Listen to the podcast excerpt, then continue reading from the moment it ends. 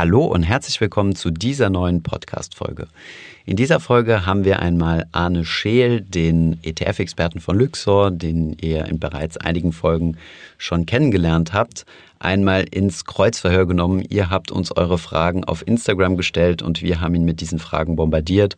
Unter anderem haben wir ihn gefragt, ähm, ja, was man studieren muss, um überhaupt ja, ETF-Manager zu werden, beziehungsweise ins Asset Management zu kommen, ob man sich einen ETF selbst bauen kann und viele weitere Fragen. Ich hoffe, diese Folge gefällt dir und ich wünsche dir jetzt viel Spaß dabei.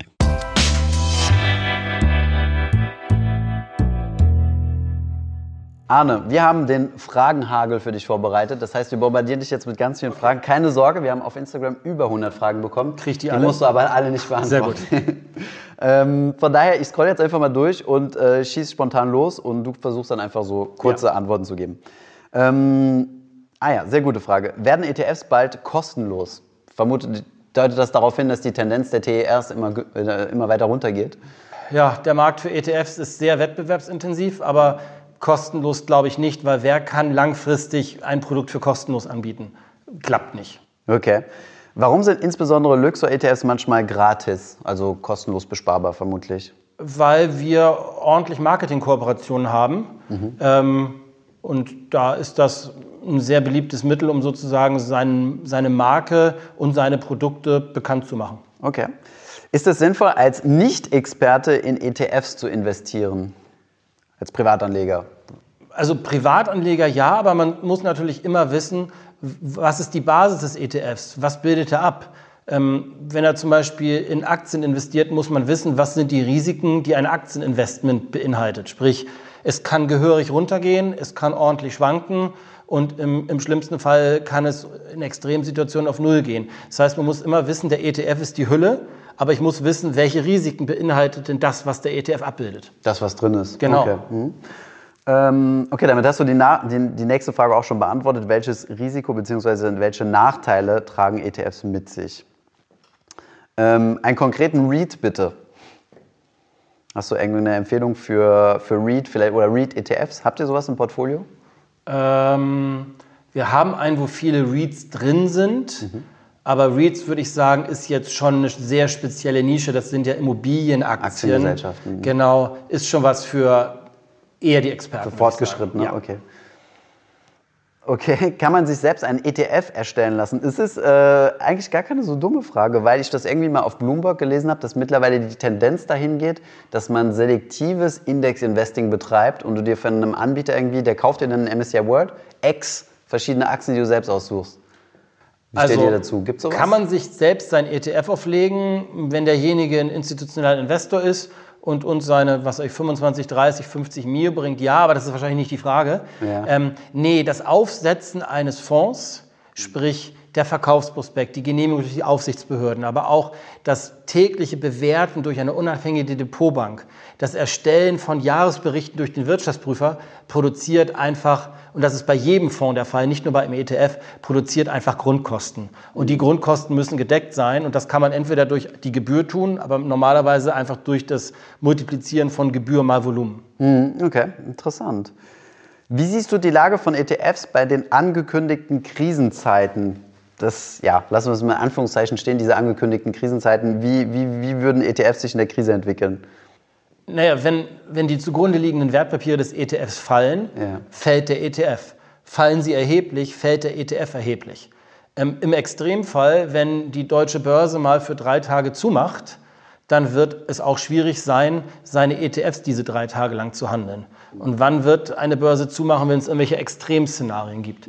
Also ganz wichtig zu wissen, der ETF kann in den allerwenigsten Fällen Handelbarkeitsprobleme oder Wertentwicklungsprobleme, die bei dem zugrunde liegenden Wertpapieren bestehen, lösen. Er wird es nicht schlimmer machen, aber er wird es auch nicht lösen. Hm, Okay.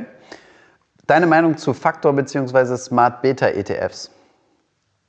Machen in manchen thematischen Sachen Sinn.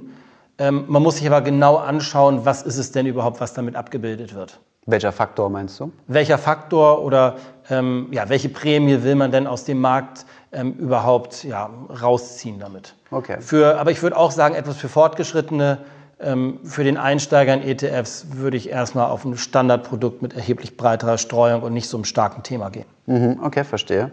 Ähm, worin bist du selbst investiert? Da haben wir schon drüber gesprochen. Du hast ETFs ähm, vor allem für deine Kinder, ja. ETF-Sparpläne angelegt.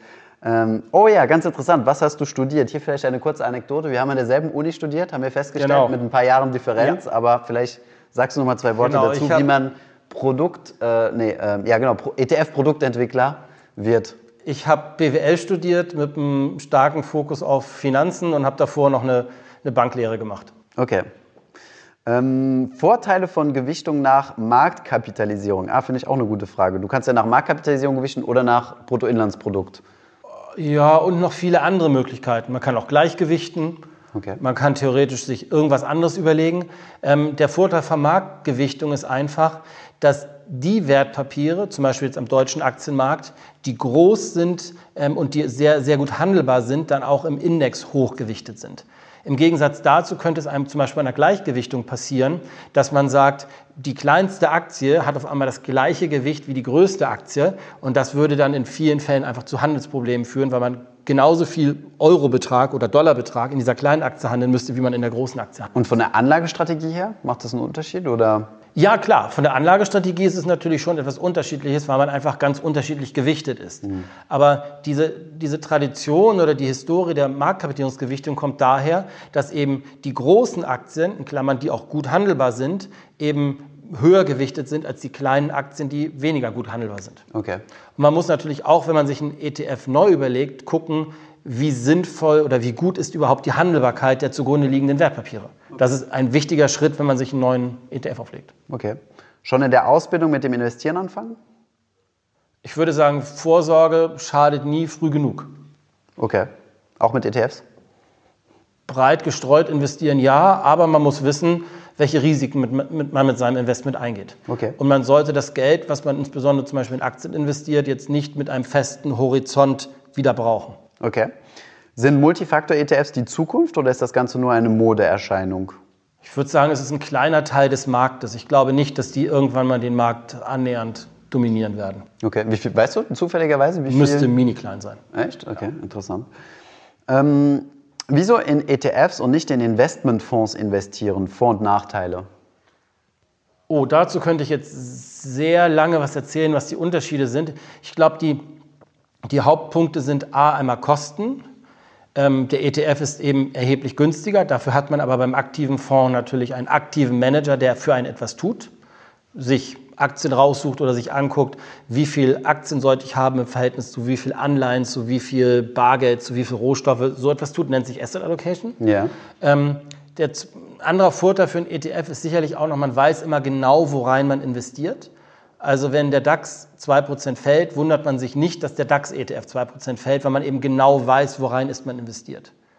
Aber es, aus meiner Sicht kann man aber nicht mit ETFs alles lösen. Das heißt, es gibt also auch Anlagegebiete, wo der aktive Fondsmanager absolut seine Berechtigung hat und vermutlich dann auch sein Geld damit wert ist. Zum Beispiel? Zum Beispiel? Sehr exotische Märkte, mhm. wo der Index zum Beispiel nicht wirklich gut den Markt repräsentiert oder wo man ein Wissen für den lokalen Markt braucht, was man über einen Index einfach nicht darstellen kann. Okay.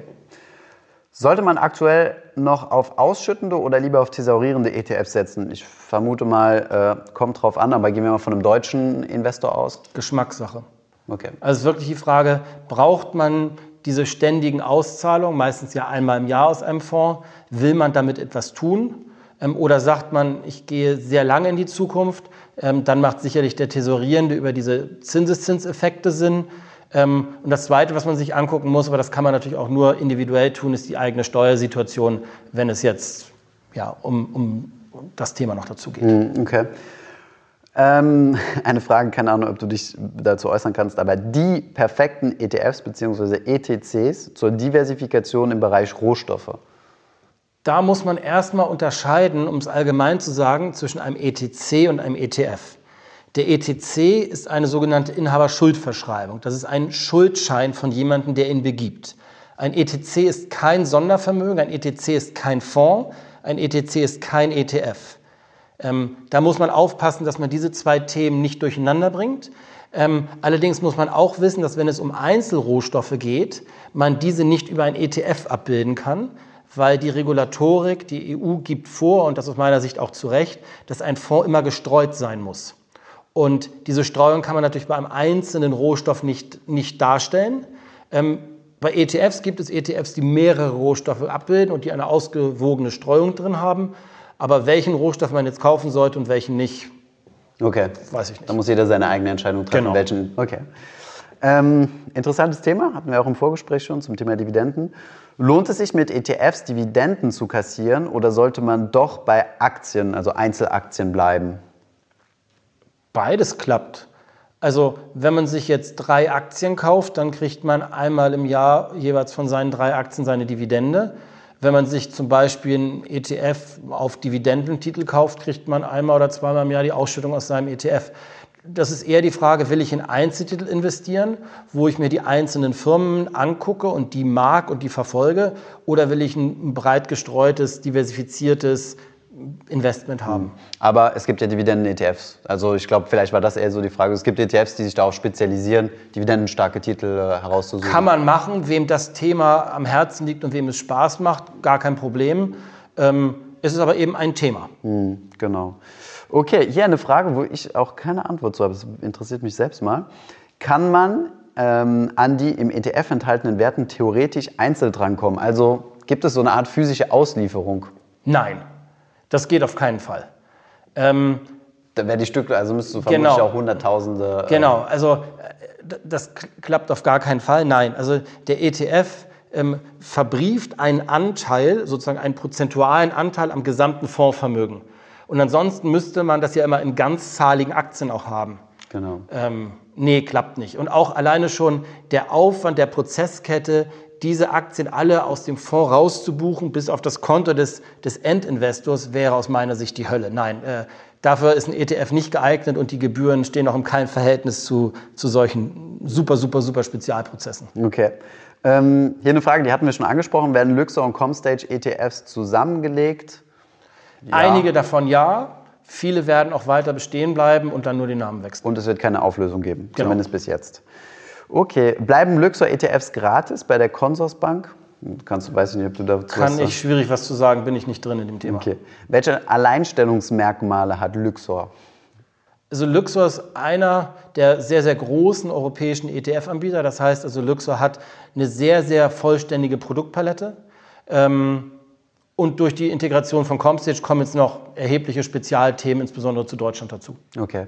Ähm, wir hatten es eben schon mal angesprochen, es gibt ja auch so Rankings, ne? wie viel ähm, Vermögen, also die größten ETF-Anbieter in, hatten wir gesagt, Deutschland Europa. oder Europa. An erster Stelle war iShares, nicht, sehr, nicht sonderlich äh, überraschend. Zweite Stelle X-Trackers und ihr seid auf dritter Stelle, Genau, Luxor. das Hatte ich jetzt gar nicht genau. auf dem Radar gehabt. Auf jeden Fall interessant. Ähm, was haben wir noch? Okay, da haben wir auch schon drüber gesprochen. Was macht ein Head of Product Development überhaupt? Du entwickelst äh, Neue, ETFs. veränder bestehende und zur Not muss ich auch mal einen wieder dicht machen. Ach ja, genau. Das hatten wir auch gar nicht besprochen im Interview. Wann werden die laufenden Kosten abgebucht? Also wann bezahle ich das TER? Einmal im Monat, einmal im Jahr? Sehr gute Frage. Nein, täglich. Also es wird jeden Tag ein 365. sozusagen rausgeknabbert, wie ich es immer sage. Außer am Montag, da kommt für Samstag und Sonntag das noch mit drauf. Okay. Also es wird für jeden Kalendertag gemacht. Okay, interessant. Das ist die faire Methode, weil jeder Investor wird eben dann nur mit dem Anteil der Gebühren belastet, die er auch während seiner Haltedauer hat. Ansonsten könnte man ja sagen, man verkauft, wenn es nur einmal jährlich passieren würde, man verkauft an dem Tag, bevor es passiert und kauft einen Tag, nachdem es passiert ist. Hm, okay, interessant. Und dann würde ich gar keine Gebühren bezahlen. Was Genau, was, was, ja unfair wäre. dann unfair wäre. Genau. Dann würden die anderen das sozusagen für einen mitbezahlen. Sparplan oder Einmalanlage? Würde ich sagen, hängt davon ab, wie viel Geld man hat und was man plant. Also wenn man einmal investiert, dann hat man das Thema sozusagen für sich mental auch erledigt, aber man ist natürlich von dem einen Einstiegskurs sozusagen abhängig. Wenn man einen Sparplan macht, kann man es vielleicht aus seinem täglichen oder anders- aus seinem laufenden Geld irgendwie bewerkstelligen und hat natürlich über das Regelmäßige dann auch eine Durchschnittsbildung seiner Einstandskurse. Okay. Ähm, welche ETFs würdest du empfehlen mit Hinblick auf Nachhaltigkeit? Du kannst ja wahrscheinlich keine Empfehlungen aussprechen, Nee, aber ist das ein Thema, was ihr tackelt, Nachhaltigkeit? Nachhaltigkeit angeht? ist super wichtig. Also ich glaube auch, das ist ein Thema, was kein Modethema ist, sondern was, was wir langfristig auf jeden Fall behalten werden. Man sieht es auch, die Regulatorik aus EU-Sicht geht immer mehr in diese Richtung. Ähm, ob alle Konzepte schon ausgereift sind, möchte ich mal in Frage stellen, aber das Thema wird auf jeden Fall weiter sehr wichtig bleiben. Und du baust ETFs? Bist du gerade dabei, nachhaltige ETFs zu bauen? Vielleicht. Top Secret? Okay. Sind ETFs immer besser als aktiv gemanagte Fonds? Nee, der ETF stellt den Markt dar und der Anspruch, den man an seinen aktiven Fondsmanager hat, ist natürlich, dass, man, dass er besser ist und dass er besser ist als der Markt. Und dafür bezahlt man seinen aktiven Fondsmanager. Okay. Den ETF bezahlt man nur dafür, dass er den Markt abbildet. Aber der ETF versucht es gar nicht erst. Okay. Ähm, hier ein Hinweis statt einer Frage. Kann er bitte so einfach wie möglich erklären? Ich glaube, das hast du ziemlich gut hingekriegt. Ich habe keinen Basispunkt erwähnt. Stimmt, genau. Wir haben vorher die, die, die, Wörter, die Wörter übersetzt, die wir, nicht, äh, die wir nicht nutzen dürfen. Genau das Fach Chinesisch. Okay, Arne, ich denke, das war es soweit. Das waren so die wichtigsten Fragen. Vielen Dank für deine Zeit, dass Sehr du nach gerne. Berlin gekommen bist. Hat Spaß gemacht. Und wenn ihr Fragen habt, dann zögert nicht, sie unten in die Kommentare zu schreiben. Arne hat uns zugesichert, dass wenn wir noch weitere Fragen, dürfen wir ihn nochmal kontaktieren, anrufen oder nochmal noch mal filmen. Von daher alle ETF-spezifischen Fragen gern unten in die Kommentare. Und äh, ja, danke fürs Zuschauen. Ich hoffe, diese Podcast-Folge hat dir gefallen. Wenn ja, dann zöger doch nicht in deinem Umfeld, bei deinen Freunden und Bekannten von diesem Podcast zu sprechen. Und wenn du auf iTunes bist, dann lass uns doch gerne eine Bewertung da und ein Kommentar, denn das hilft uns, mehr Menschen zu erreichen und für das Thema finanzielle Bildung zu begeistern. Wie immer findest du in den Show Notes und in der Beschreibung zu dieser Podcast-Folge alle wichtigen Verlinkungen. Vielen Dank fürs Zuhören und hoffentlich bis zum nächsten Mal.